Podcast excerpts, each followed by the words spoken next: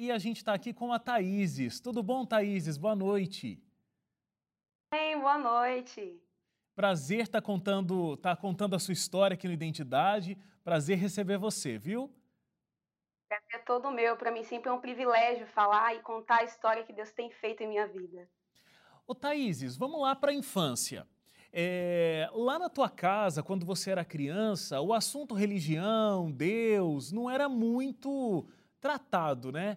Quem era Deus para você naquela época? O que, que era a Bíblia? O que, que era esse tipo de assunto na tua cabeça ali ainda criança?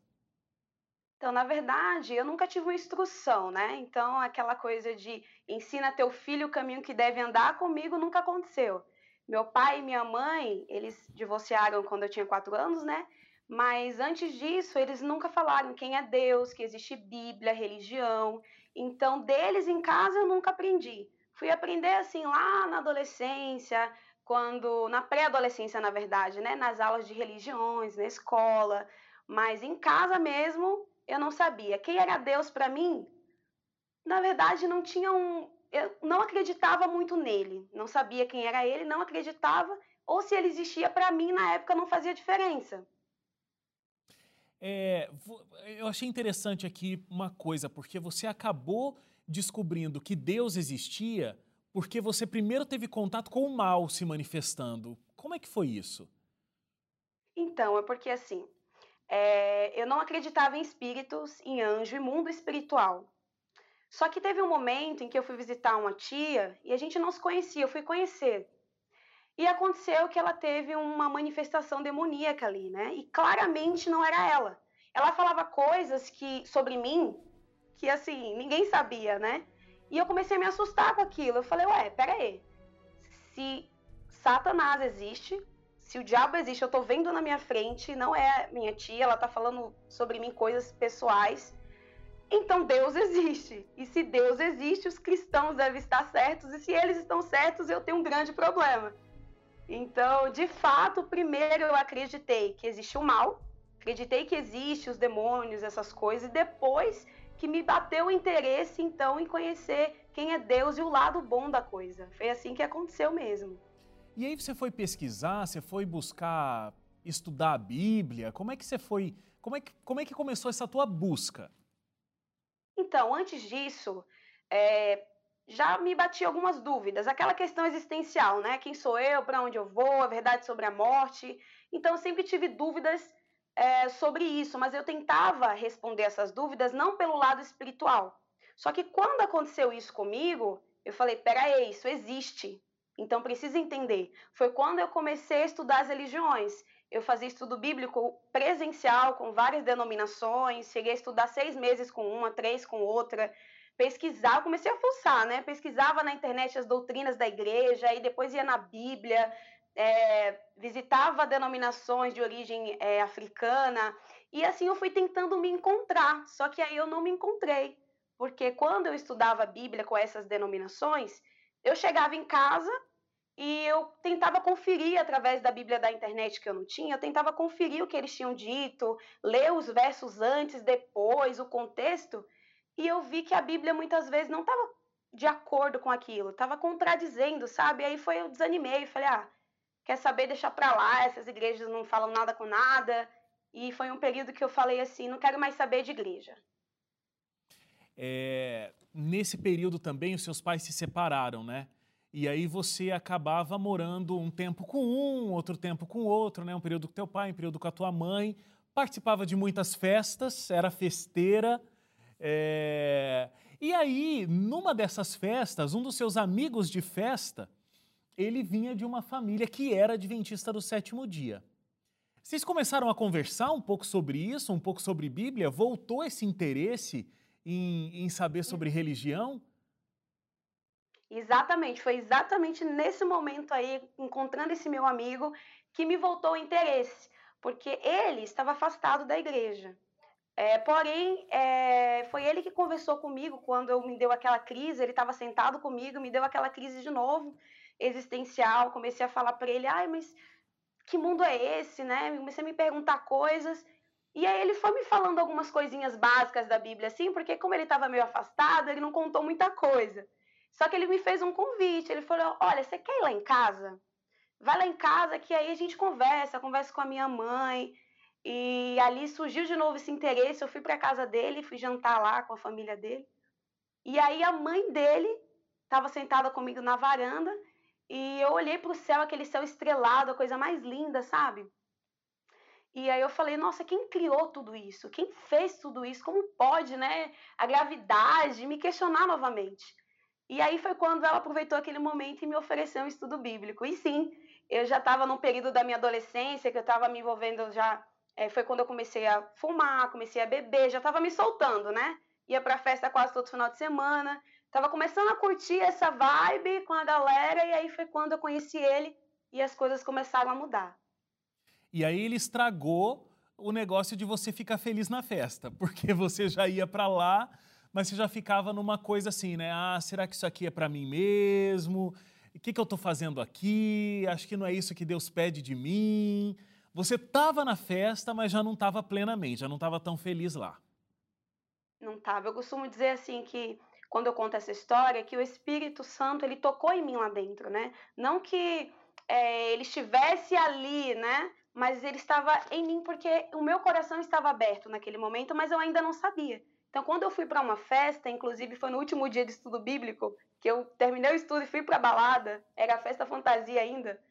Cheguei lá toda periquitada e olhando tudo aquilo, eu falei, gente, o que está acontecendo? Foi a primeira vez que eu senti que aquele não era o meu lugar. E aí eu lembro que eu peguei o salto, minhas amigas perguntando o que tinha acontecido, eu não queria beber. Tava diferente, sabe? Não sabia o porquê. Só sei que eu saí correndo dali e daquele dia foi a primeira vez que eu fiz uma oração sincera a Deus, dizendo que eu não voltaria mais lá, que eu não sabia o que estava acontecendo, mas se era Ele, que Ele continuasse me conduzindo, porque eu queria saber. Agora, é, você começou também a ter alguns conflitos morando com teu pai. Teu pai não aceitava muito é, que você estava se tornando uma religiosa, você estava é, se tornando cristã. É, isso fez, inclusive, com que você deixasse de morar com o teu pai e voltasse a morar definitivamente com a tua mãe. Como que era? O que, que eram esses conflitos? Por que o teu pai não aceitava que você estivesse estudando a Bíblia? É, foi um período difícil, porque quando eu voltei para a Bahia, onde meu pai é, mora, é, eu já falei para ele, pai, olha, mudei, né? É, eu vou ter que fazer algumas mudanças. Só que ele não queria escutar. Então não tive abertura para falar sobre isso. Me batizei, ele, ele nem sabia, acabei me batizando. E aí que minha vida, eu costumo dizer que minha vida acabou virando um inferno, né? Porque ele não aceitava, eu falei, olha, eu não vou mais comer carne de porco, expliquei para ele sobre a questão da saúde, da alimentação. Falei para ele do sábado que se ele quisesse comprar, que eu comprasse coisas para casa, que eu fizesse isso antes para ele se organizar. E aí eu lembro que ele falava assim: "Ah, mas a Bíblia não diz que você tem que honrar o seu pai?" E você não está honrando, porque eu quero que você faça isso, aquilo você não vai fazer? Eu disse, pai, sim, mas quando isso conflita com a lei de Deus, eu tenho que fazer uma escolha. E aí ele começava a zoar comigo, porque eu mudei meu vestuário, eu usava roupas muito curtas. Eu comecei a usar roupas que cobrissem mais o meu corpo, então era motivo de piada. Eu ia para a igreja, ele falava. É, quando ele passava na frente da igreja, uma vez que eu estava numa vigília, ele falou que ia quebrar toda a igreja, porque isso é hora de. é uma seita, isso é hora de estar tá tendo culto à igreja de madrugada. E aí ele, quando eu trabalhava, ele fazia o almoço e tudo tinha porco, assim, o arroz tinha porco, o macarrão tinha porco, feijão, tudo tinha porco. Aí era muito desgastante. E lá na minha casa tinha uma balada. Então pensa, de manhã cedo meu pai ligava o som super alto, eu não conseguia orar, eu tinha que sair de casa. Então a gente acabou conflitando muito, brigamos muito. Quando eu ficava doente por qualquer coisa, ele falava que é porque eu não comia carne de porco então eu não estava sendo saudável, que a igreja era uma seita, que isso não tem nada a ver. Então sofri muitas críticas. Ele não acreditava, ele tinha uma visão mais espírita, né? Sobre o mundo, sobre as coisas. Então ele não aceitava a minha fé e não a minha religião. Então por isso a gente teve muitos problemas. E aí quando você então deixa a casa do seu pai para continuar podendo exercer a tua fé, se aprofundar mais na religião que você estava conhecendo, você foi morar com a sua mãe. Mas aí como que foi essa situação com a sua mãe? Como é que a sua mãe aceitou a tua religião? Com a minha mãe foi totalmente diferente, né? Como você falou, eu acabei fugindo de casa mesmo, porque não estava dando. Então, falei para ele que eu ia passar as férias com a minha mãe e nunca mais eu voltei. É, claro, hoje já nos reconciliamos, já nos perdoamos, mas no começo foi difícil. Com a minha mãe, foi totalmente diferente, porque ela conheceu o meu lado da festa, da balada, é, da bebida, e ela viu a minha mudança. Então, quando eu cheguei lá, eu a, tive a mesma conversa que eu tive com meu pai. Mãe, é o seguinte, se a senhora precisar que eu compre algo antes, não vou mais me alimentar de tal jeito, eu mudei minha roupa. Expliquei tudo para ela. Já minha mãe falou, filha, tudo bem, eu respeito, tranquilo. E ela fazia as comidas para ela e fazia para mim separada. Eu ajudava ela ali a manusear o alimento. E aí a minha mãe, ela foi vendo a minha mudança e foi se interessando. Com ela foi diferente. Ela começou a falar: Nossa, você mudou muito, né? Antes você saía, é, acabava se relacionando com pessoas sem compromisso, ia para festa, e você não faz mais isso, né? Agora canta louvor e volta da igreja radiante. O que está acontecendo? E ela começou a ter interesse em conhecer esse Deus que mudou a minha vida. E foi quando a minha mãe conheceu também o Evangelho, tomou o estudo bíblico e se batizou, graças a Deus, na Igreja Adventista do Sétimo Dia. E a gente, junto, a gente tem essa comunhão. Muito bom, muito bom mesmo. Eu vou fazer uma parada para o intervalo aqui, tá, Thaíses? Na sequência, a gente vai ver como a Thaís, assim, ela não aguentou saber dessa verdade e viver essa verdade só para ela. Ela começou a dedicar a vida dela a falar de Deus para as outras pessoas. E aí tem toda uma história de superação também, porque é, ela não tinha condições para estudar, mas conseguiu ser a primeira pessoa da família a se formar, a ter uma graduação. A gente, na verdade, no primeiro bloco já ouviu a tua história de encontro com Deus, né, Thaíses? Agora é o seguinte: você começa, como eu falei lá no bloco anterior, a dedicar a sua vida para falar de Deus para as pessoas. Você queria que as pessoas conhecessem a Deus assim como você conheceu. Você se tornou o que a gente chama de obreira bíblica. Você começou a dar estudo bíblico, recebia um, uma, um pequeno valor para isso, para você dar estudo bíblico para as diferentes pessoas, é, em diferentes séries evangelísticas ir lá e fazer com que as pessoas estudassem a Bíblia como você. Você ficou fazendo isso por dois anos, até que você foi realizar o teu sonho de poder estudar, né? Você foi fazer psicologia no NASP. Exatamente. Fui para o NASP, é, passei no vestibular, fiquei muito feliz, porque até então, na minha família, ninguém tem uma graduação, né? Ninguém tinha uma graduação. E foi muito difícil no começo por causa das questões financeiras. Minha mãe, meu pai não tinha condições de me ajudar, mas graças a Deus, Deus foi abrindo portas, pessoas ajudando. Eu fui trabalhando também, conseguindo formas de um bico aqui, um bico ali, projetos do NASP também, e tudo foi contribuindo para eu conseguir realizar esse sonho de me formar. É, você teria tudo para ter desistido, na minha opinião. Sei, você concorda comigo, né? Porque assim, olha, é, você passou por muita coisa que vários alunos que não têm essa condição financeira, um suporte da família, também passam, né? É, você vendia trufa para poder pagar a mensalidade, e eu imagino que um mês conseguia, no outro mês não conseguia, aquela luta. Você trabalhava, como você disse, você fazia algumas faxinas é, em casas ali próximas da universidade para conseguir também ter uma renda e, e, conseguir pagar a sua faculdade. Mas a sua dificuldade era tanta, é, tem uma coisa que a produção contou aqui que até deixa a gente comovido assim. Você muitas vezes ia para o banheiro para tomar banho e o que você conseguia usar era o resto, pequenos pedaços do sabonete que era deixado ali pela pessoa que tomou banho antes de você. Então, acho que isso representa muito da luta e da dificuldade financeira que você tinha para realizar esse sonho de hoje é, ser uma psicóloga, né? Sim, foi realmente um período bem difícil. Eu realmente não tinha nada, assim, dinheiro zero, porque todo o recurso que eu tinha tinha que ser utilizado para a faculdade. Então, sim, eu, eu acordava. Eu era a primeira a acordar no domingo do meu quarto para poder sair fazer a faxina cedo. Eu só tinha. O único tempo que eu tinha para estudar era das 11 da noite às 4 da manhã. quatro, cinco da manhã. Então era bem cansativo.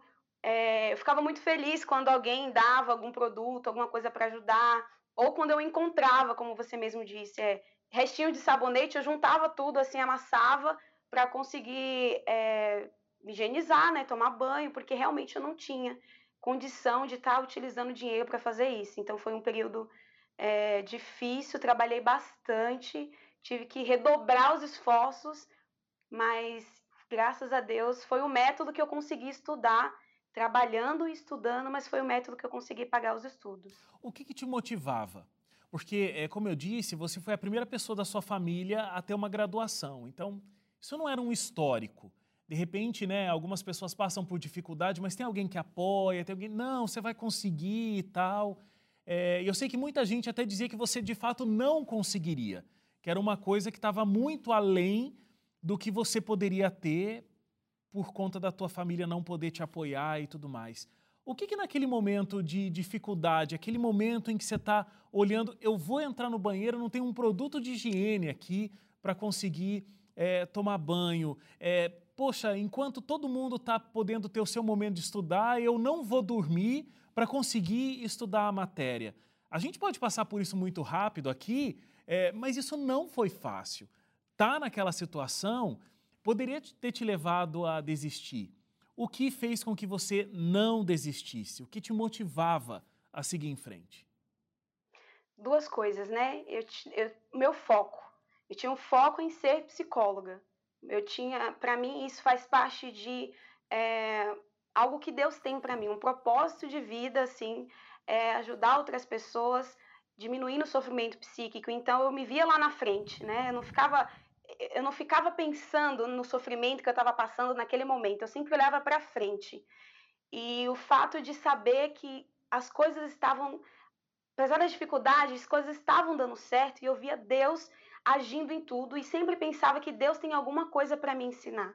Eu conversava com as minhas amigas isso, né? falei para vocês, gente, Deus tem uma forma de trabalhar com vocês. Para mim é isso, mas não é à toa. Eu sei que Deus quer me ensinar alguma coisa. E eu valorizo muito. O dia da formatura foi um dia muito feliz para mim, porque eu sei que cada centavo, cada dia de estudo foi uma vitória. Então, meu maior foco que fez com que eu não desistisse foi o meu objetivo e Deus que estava na frente, guiando tudo e me dando oportunidade de abrir as portas.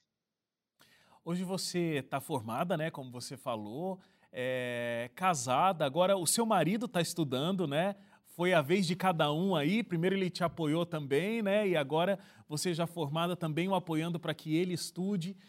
Como que é a sua vida hoje, Thaís? É, tendo encontrado o, o Deus que você encontrou, é, tendo conseguido realizar o sonho de, de se formar e ser uma psicóloga, seguir esse caminho que você entende que é o caminho de Deus para a sua vida, a missão que Ele te proporcionou, como é que você olha para toda essa luta e toda a conquista que você tem na tua vida hoje?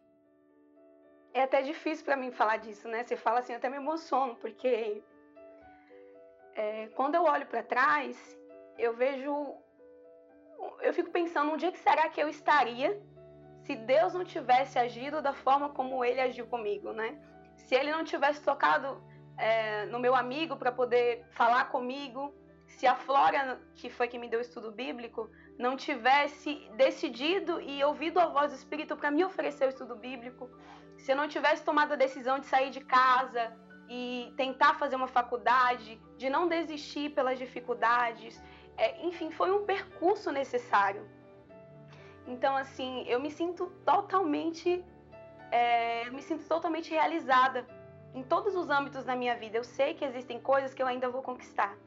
Eu estava conversando isso com meu esposo ontem, né? Eu falei, amor, a gente tem muitas coisas que a gente ainda vai conquistar, que eu quero conquistar, mas eu tô feliz onde a gente está hoje.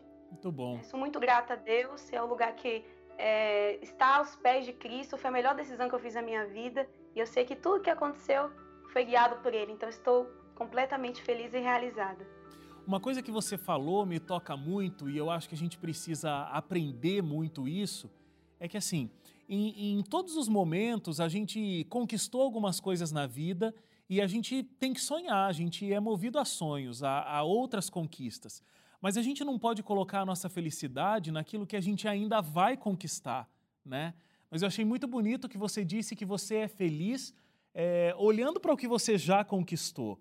Isso não quer dizer que acabou, isso não quer dizer que você já conquistou todos os seus objetivos, tem muito ainda, né? Você e seu marido vão conquistar tudo isso juntos, mas vocês estão felizes hoje e esperando a felicidade que ainda virá também, mas hoje não estão esperando que algo aconteça para que a felicidade venha. Exatamente, é o que eu penso. Estou feliz com o que tenho hoje e o que vier é lucro. Não, não, eu, assim, né, costumo dizer igual está na Bíblia, né, que Deus me faça ser feliz com pouco e com muito. Muito legal, Thaíses. Olha, muito obrigado é, por ter contado a sua história. Parabéns por ser uma pessoa que é aberta para tanta modificação na sua vida, né, como, como você foi.